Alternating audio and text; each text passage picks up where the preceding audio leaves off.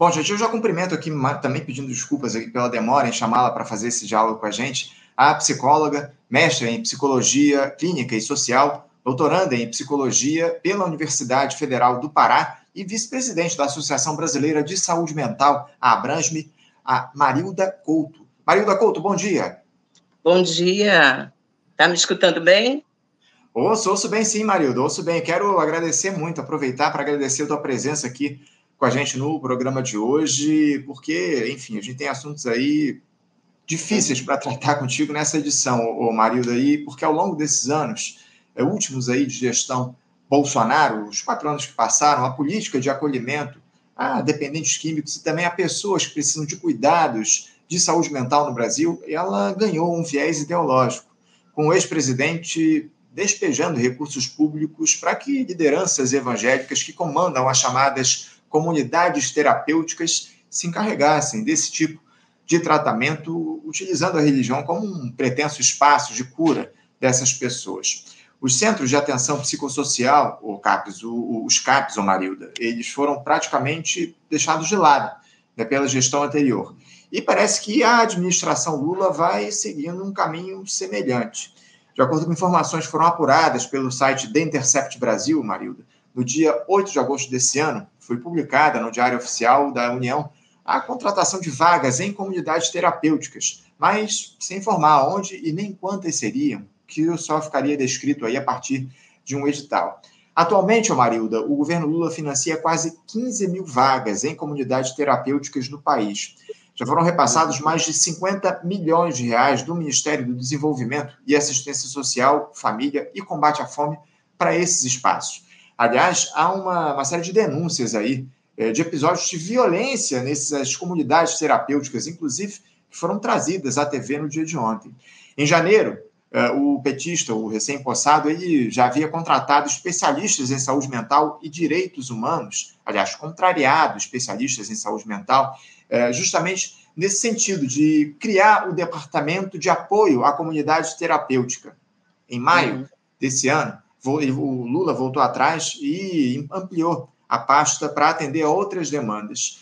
Muito se diz, Marilda, que essa seria uma sinalização do Lula aos evangélicos, em busca de apoio político. Marida, é, é, eu queria passar a palavra a você, porque o atendimento a dependentes químicos no país, pessoas com necessidade de acompanhamento em saúde mental, ele sempre foi uma pauta muito sensível. E as seguidas gestões federais tiveram muitas dificuldades aí para lidar com esse tema. Mas a situação se agravou demais ao longo desse último período, algo que vai se mantendo no atual mandato.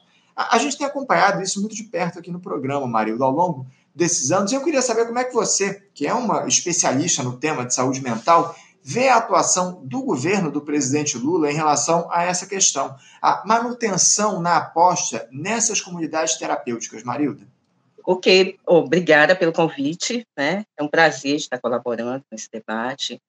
Realmente a gente tem uma preocupação nesse sentido. Esse é um tema, como você falou, muito sensível, é um tema antigo, né? É bom pontuar, voltar um pouquinho atrás e dizer que essa questão ela já está no governo federal desde 2011, né, quando ah, foi instituída a rede de atenção psicossocial, através de decreto e da portaria 3088, as comunidades terapêuticas elas adentraram num, num, ponto de atenção que, que nós chamamos de unidades de acolhimento, vamos dizer, um item do acolhimento, que tem unidades que são próprias do, do, do SUS, né, para serem implantadas, com recursos para serem implantados através dos municípios, mas que também apontou a comunidade terapêutica como uma dessas possibilidades de acolhimento. O que não foi à frente pelo Ministério da Saúde, uma vez que a, a, as próprias comunidades não apresentavam as condições, as características exigidas pelas notas técnicas, inclusive da Anvisa.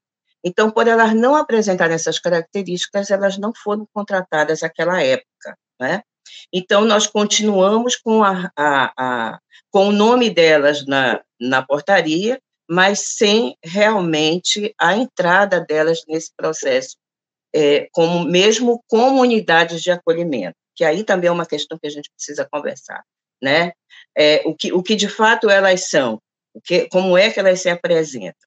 Então, até hoje, até o momento atual, não existem, não existe nenhuma comunidade terapêutica financiada pelo Ministério da Saúde. Né? O Ministério da Saúde, com isso, parece nos dizer que não as reconhecem como uma instituição de cuidado é, é, que possa substituir aquilo que os equipamentos da, da rede de atenção psicossocial disponibilizam, como as equipes multidisciplinares, né?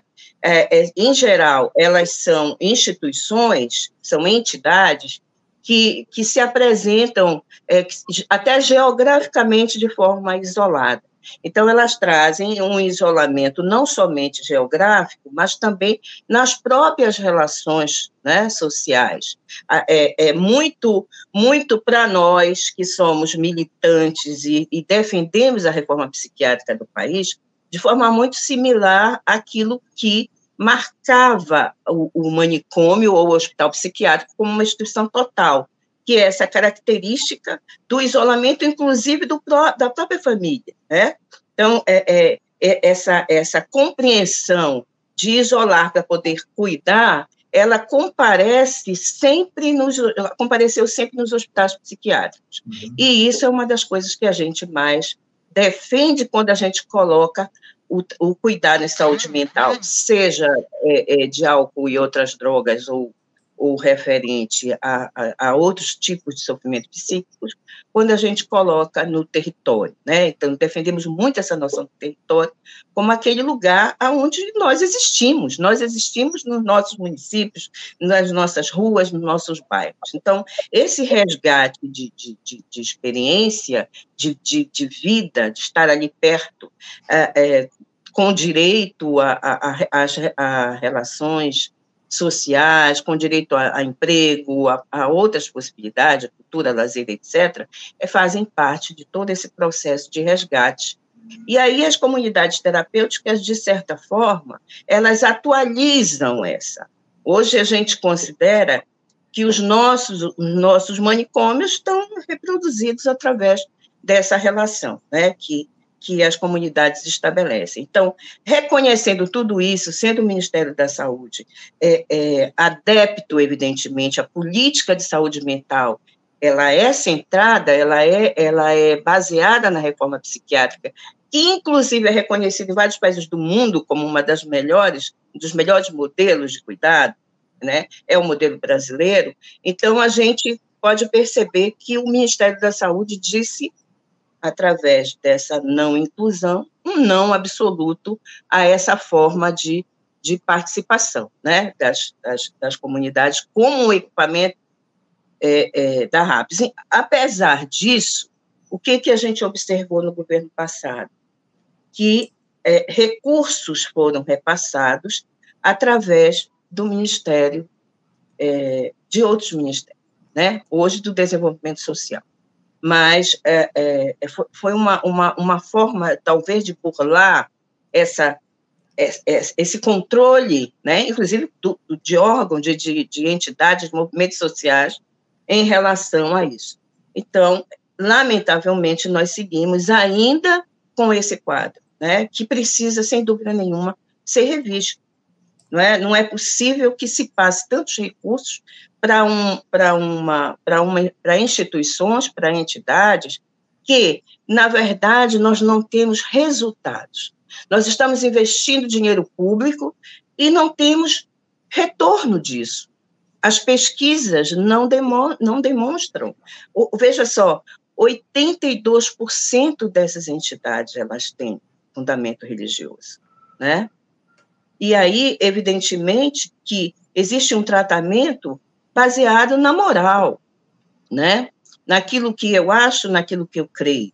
E, e, e, é, e é, lógico que outras violações acontecem. Então, ao tratar a questão é, específica de um problema relacionado, de um sofrimento relacionado ao abuso de substâncias químicas, também pretende se mudar determinadas coisas nesse espaço. Por exemplo, questões de de, é, é, é, de, de, orientação sexual, né? Então, de certa forma, tudo ali, aquela pessoa entra com a sua, com, com a sua identidade, com a sua subjetividade, personalidade, por seu jeito de ser, e é como se ela tivesse que passar para uma outra, eh, ser uma outra pessoa, sair, sair dali um outro sujeito, né? Sem se, então, para que isso possa acontecer, existe antes um processo de mortificação. Uhum. É preciso que esse sujeito ele morra de alguma forma, né? Para que ele possa ressurgir daquela forma que é uma forma desejada.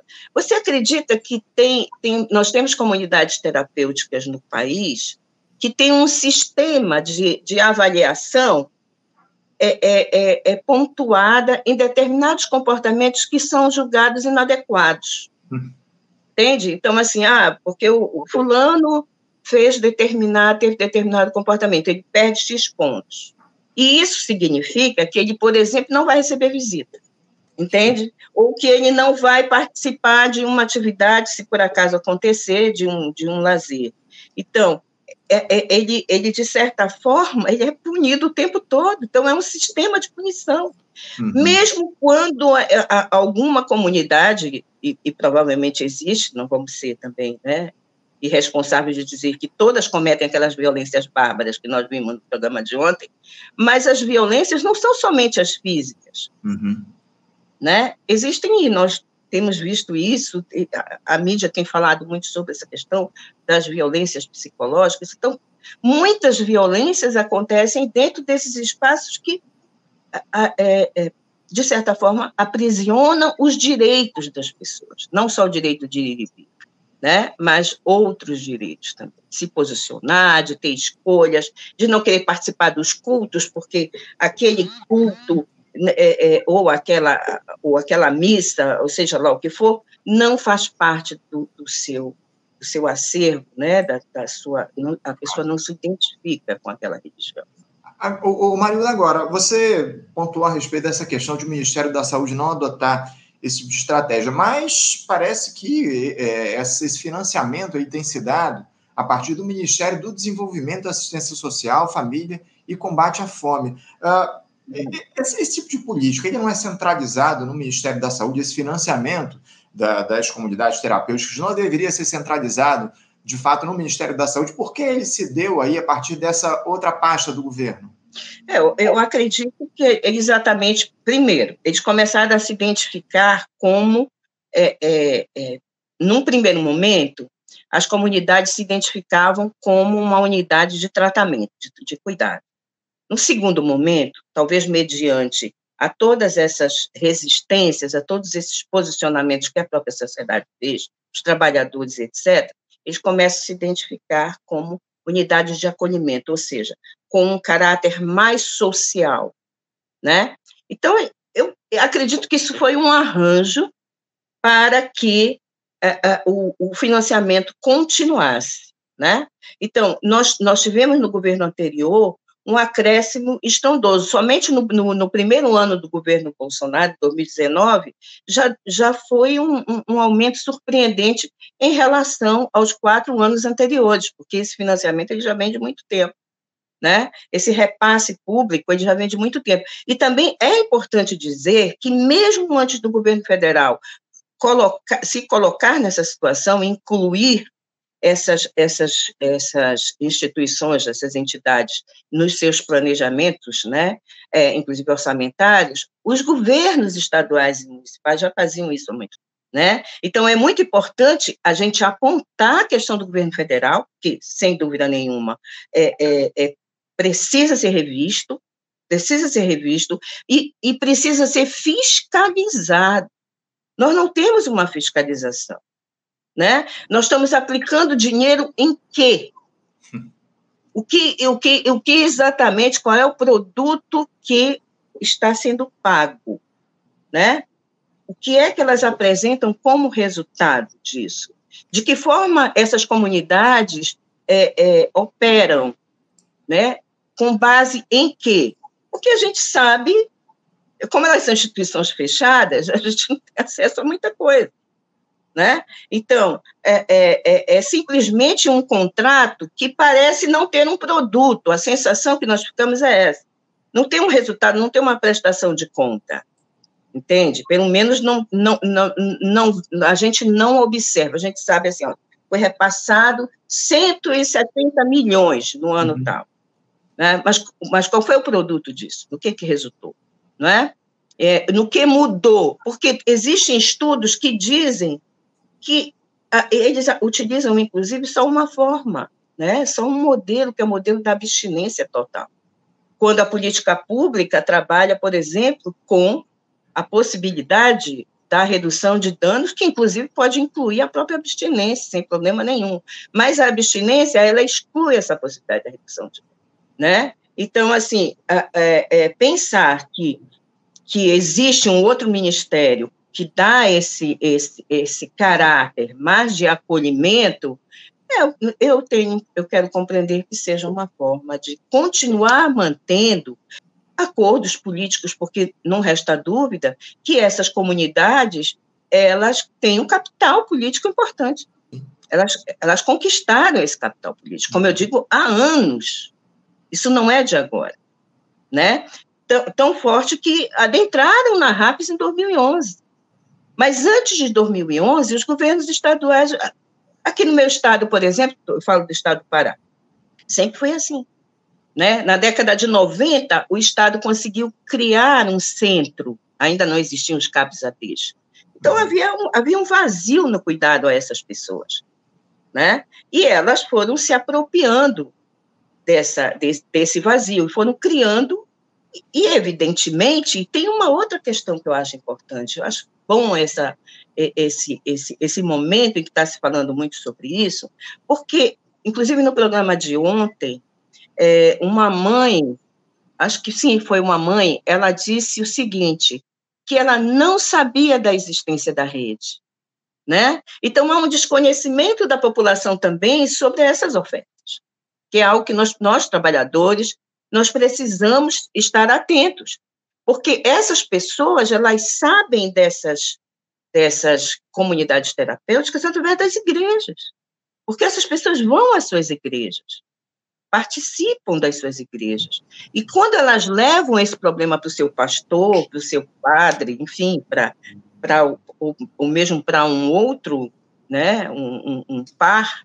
ela vai receber essa orientação de buscar comunidade terapêutica. É então, aparece como a única solução, né? Parece que é a única solução viável. É, é, parece que falta informação acima de tudo, né, o, o Marildo? Agora, é, também é, eu, eu, tenho informações aqui de que o governo tem liberado recursos também para os CAPs, né? Porque em julho o Ministério Sim. da Saúde Sim. destinou aí 200 milhões de reais para o financiamento dos centros de atenção psicossocial. A previsão é de que haja um total de 414 milhões de reais em liberação de recursos até o final Sim. Do ano que vem. Você, você acha isso suficiente, Marildo? Esses recursos estão sendo liberados para o CAPES para atendimento é, das pessoas é, que precisam desse cuidado de saúde mental? Olha, é, é, os recursos para a rede de atenção psicossocial, eles ficaram paralisados, estagnados por 12 anos. por 12 anos. Então, nós tivemos aí perdas consideráveis, perdas importantes. A saúde mental, né, nos últimos quatro anos, por exemplo, ficou a míngua, né?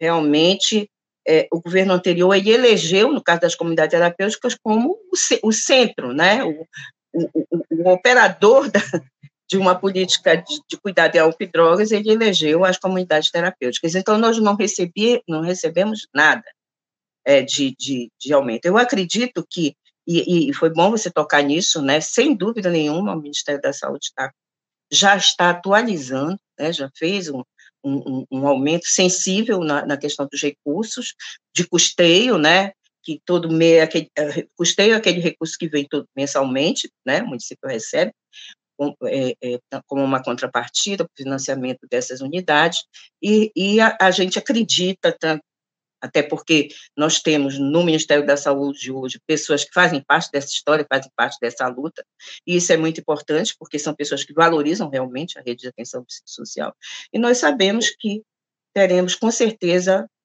é, é, um aumento progressivo, né? não somente nessa questão do custeio, mas também na questão do, é, é, do investimento nas novas unidades que tem que surgir, porque nós não temos unidades suficientes. Para você ter uma ideia, a gente tem é, uma unidade de, de acolhimento no, no, estado do Pará inteiro. O que, que é uma unidade de, de, de, acolhimento dentro de um estado, né? Então, nós não temos os números de CAPs, álcool e drogas suficientes que realmente possa atender. Então, além dessa questão do desconhecimento, tem também essa questão do investimento que é necessário.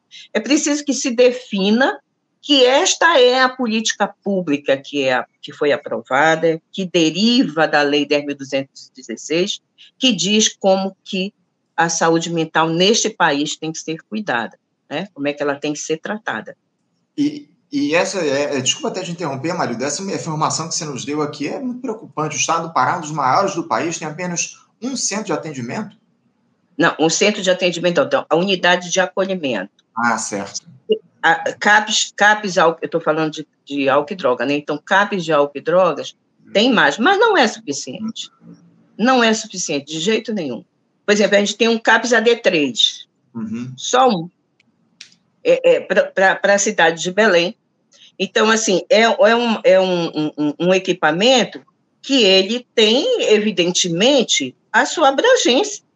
Uhum qualquer lugar que você vai implantar, ele tem uma abrangência, ele está pronto para atender com aquele quadro, com aqueles trabalhadores que estão lá, com aquele espaço físico, X pessoas mesmo. Sim. Mais do que isso, o serviço começa a se tornar deficiente, uhum. né? Então, quando você tem um aumento, como nós tivemos, aí, CAPES em geral, né, como nós tivemos um aumento do, do, dos casos na, na pandemia e pós-pandemia, os CAPES se tornaram equipamentos falhos, né? Muito em função dessa capacidade que estourou. Sim. Né? Então, você não, não consegue dar o mesmo cuidado. Então, é preciso também esse investimento em novos serviços, a ampliação dessa rede é necessária. No Brasil como um todo, porque aí fica muito simples também. Uhum. Aí, com, quer dizer, você, na verdade, despotencializa a rede, despotencializa os equipamentos e depois diz que a rede não presta. É, é isso. Não, e, e, você colocou muito bem aqui para a gente, Marilda, no, ao longo da pandemia, os atendimentos nesses espaços é, explodiram, né? As pessoas precisaram muito desse acolhimento, desse atendimento em saúde mental ao longo da pandemia, em especial. Vocês da associação, o, o, da Associação Brasileira de Saúde Mental, Marilda, já tiveram algum tipo de interlocução com o governo no sentido de oferecer alternativas aí para essa política adotada atualmente? Houve algum tipo de interesse do governo nesse diálogo? E outra, por que, que o Estado brasileiro ele não tem um olhar mais responsável para essas pessoas que precisam de acolhimento, de atendimento em saúde mental, Marilda? Olha, é, é, em referência à Associação Brasileira de Saúde Mental, sim. Inclusive, nós temos é, pessoas que, que foram da, da associação, presidente da associação, diretores da associação, que hoje estão compondo os quadros do governo. Então, isso, isso tem acontecido, esse diálogo, e no que se refere à questão do Ministério da Saúde, nós temos sido muito bem atendidos, recebidos e acolhidos nessas propostas, né? É, em relação a essa questão que você fala, do porquê que essas pessoas... Olha, as pessoas com sofrimento psíquico, é, é, historicamente, elas parecem que foram é, destituídas da sua humanidade, sabe? É uma coisa, assim, muito interessante, que não é um movimento brasileiro, é, é um movimento mundial. Então, a gente parece que precisa destituir toda a humanidade possível, transformar essas pessoas em não humanos e oferecer qualquer coisa, qualquer tipo de, de, de, de, tratamento, qualquer tipo de cuidados. Eu, eu tenho, tenho algumas coisas que, que chocam a gente, a gente escutar, né?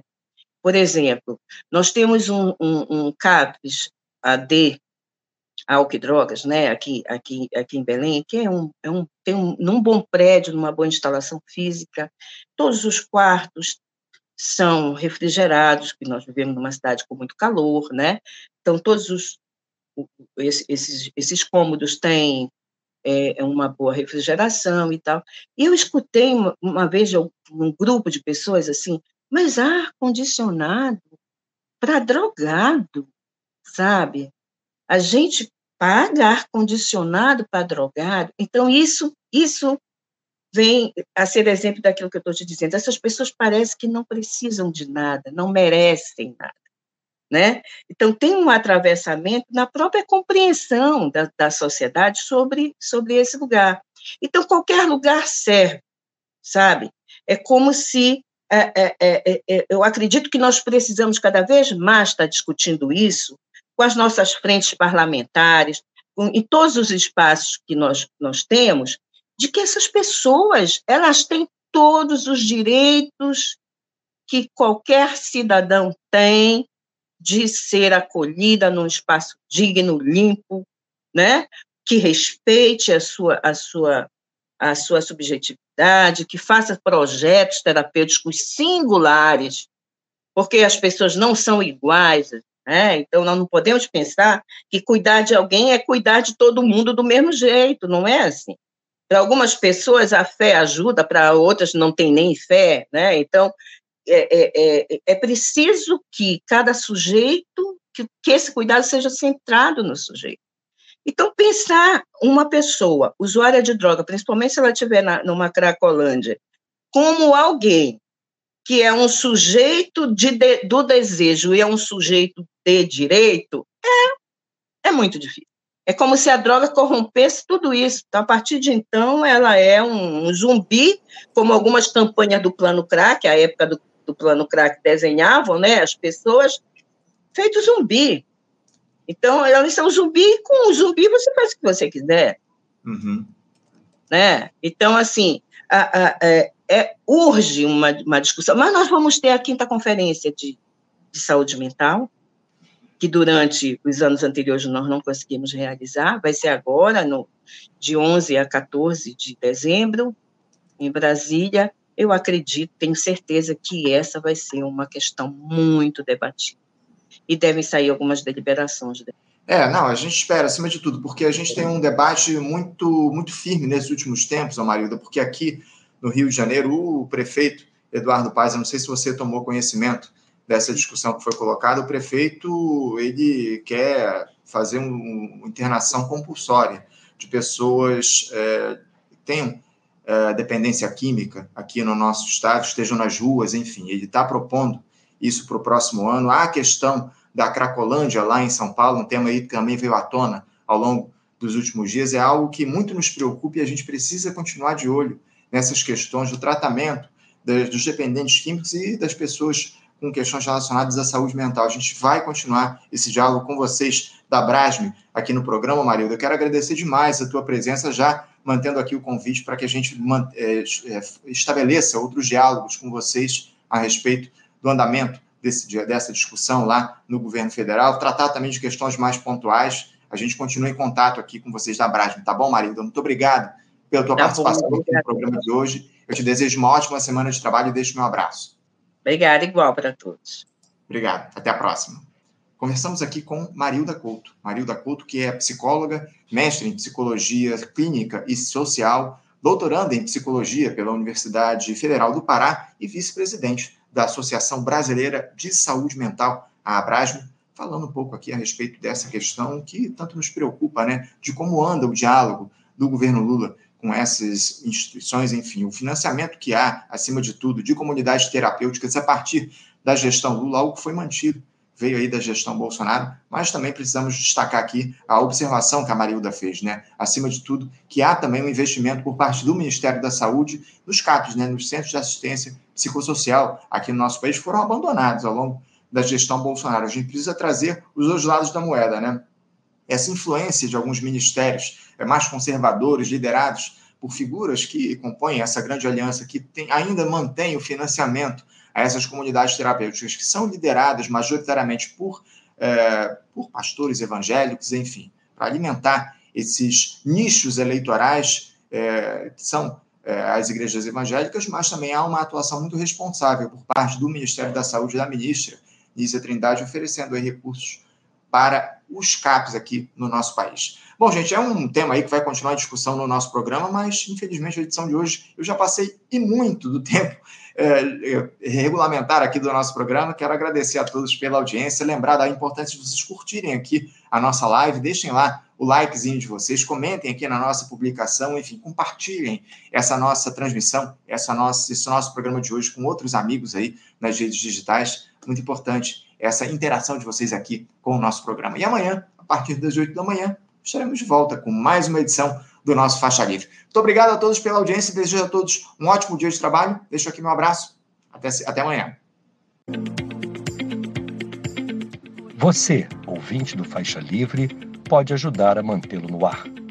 Faça sua contribuição diretamente na conta do Banco Itaú, agência 6157, conta corrente 99360, dígito 8. Esta conta encontra-se em nome do Sindicato dos Professores do Município do Rio de Janeiro e região, o Simpro Rio, uma das nossas entidades patrocinadoras, mas seus recursos são destinados exclusivamente para o financiamento do nosso programa. Você pode fazer sua doação de qualquer valor, utilizando também a nossa chave Pix, que é ouvinte@programafaixalivre.com.br. Sua contribuição é fundamental para a manutenção desta trincheira progressista no ar.